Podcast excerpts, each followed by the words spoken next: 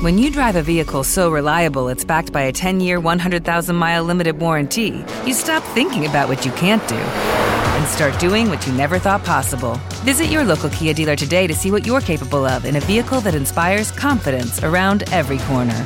Kia, movement that inspires. Call 800 333 4KIA for details. Always drive safely. Limited inventory available. Warranties include 10 year 100,000 mile powertrain and 5 year 60,000 mile basic. Warranties are limited. See retailer for details. Todo puede cambiar mañana. Tenemos un importantísimo dato de inflación en Estados Unidos. Vamos a compararlo con un momento que queda muy muy atrás en el tiempo con la decisión de la Reserva Federal de subir los tipos de interés de forma brusca en los años 19 y 20 del siglo XX, ¿qué impacto tuvo eso sobre la inflación? Lo vamos a comparar con algunas predicciones de Goldman Sachs y vamos a sacar nuestras conclusiones. Por supuesto, vamos a ver lo que han hecho los mercados. No os podéis perder el final en el que vamos a traer dos métricas on-chain que nos pueden anticipar que el fondo de mercado, si no ha llegado, está muy muy cerca, así que no os perdáis este episodio. Vamos allá, bienvenidos a otro episodio de Criptomercados y Pymes. Si eres nuevo en el canal, por favor, suscríbete y activa la campana de notificación. Bien, y vamos a hablar de inflación y vamos a poner el contexto de lo que está pasando en Europa, lo que previsiblemente vamos a encontrarnos mañana en Estados Unidos, esta noticia de la tasa de inflación en, Europa como el dato, el último dato que hemos tenido, baja hasta el 9,2%. Aquí tenéis la gráfica en la que se ve la evolución desde el máximo en octubre del 2022 del 10,6. Veis como noviembre hemos bajado al 10,1, diciembre hemos, hemos bajado al 9,2.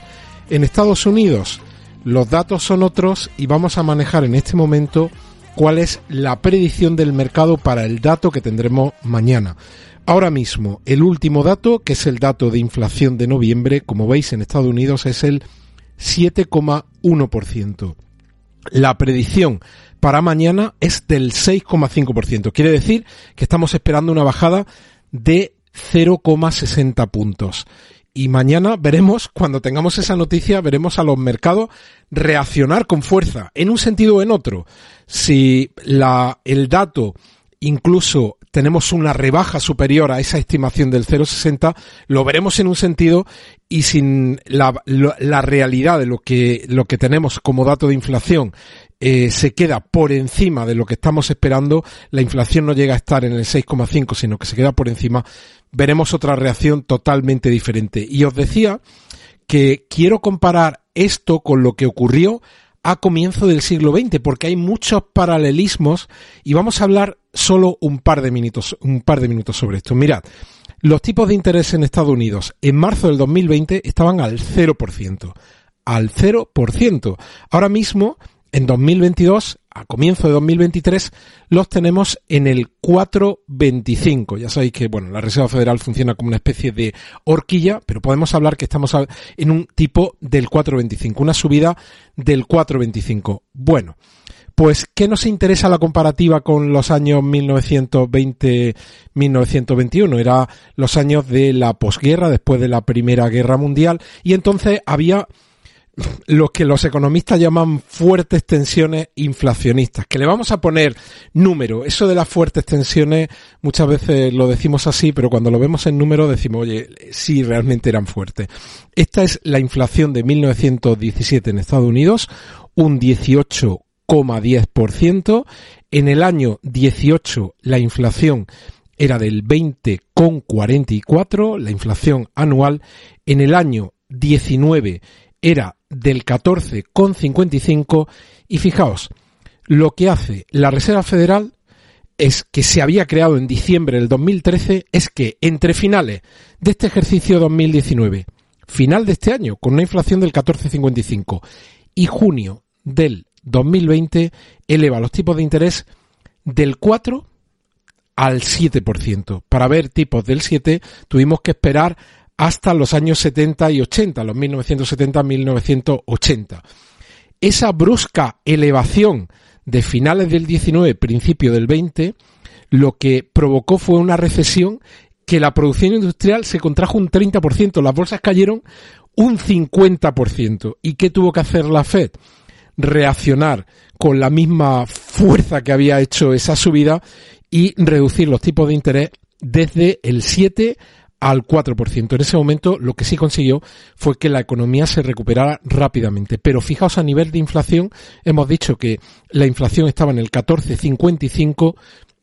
Vamos a ver cuándo suben los tipos de interés que ocurre. Fijaos, en el año 2020 la inflación baja del 14 al 2,65 y mirad aquí qué ocurrió en el año 21. Se encontró la economía americana en una crisis, en una crisis muy fuerte, con un incremento del desempleo eh, muy fuerte, pero fue una crisis breve. Fijaos, hubo ese año hubo deflación. Veis cómo la inflación fue negativa del menos 10 con 82. Le costó solucionar esto la Reserva Federal.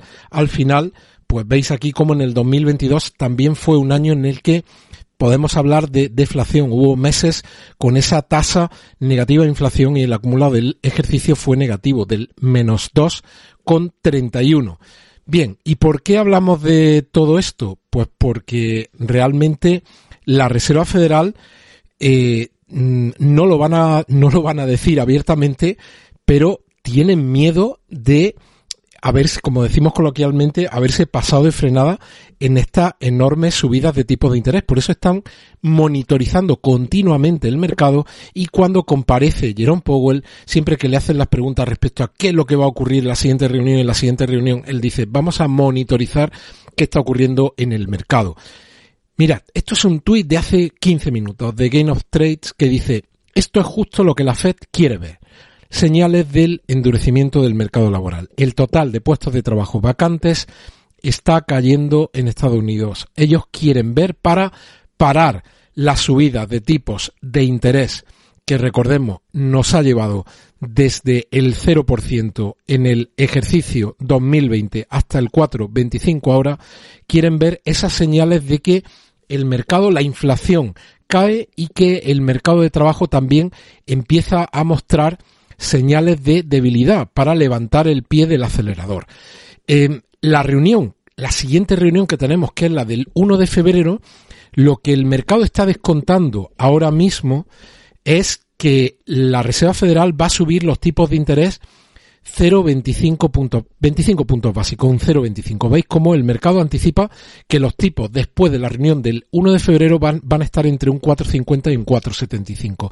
Y solo el 20% del mercado piensan que los tipos podrían subir 50 puntos básicos. Ayer hablando con Diego precisamente sobre todo esto, yo voy a dar mi opinión, mi opinión sincera, mi opinión de mm, en esta enorme incertidumbre que hay en el mercado. Eh, cómo la Fed se va a llegar a esta reunión del día 1 de febrero y no va a subir los tipos, incluso aunque haya señales. ¿Te está gustando este episodio? Hazte fan desde el botón apoyar del podcast de Nivos. Elige tu aportación y podrás escuchar este y el resto de sus episodios extra. Además, ayudarás a su productor a seguir creando contenido con la misma pasión y dedicación.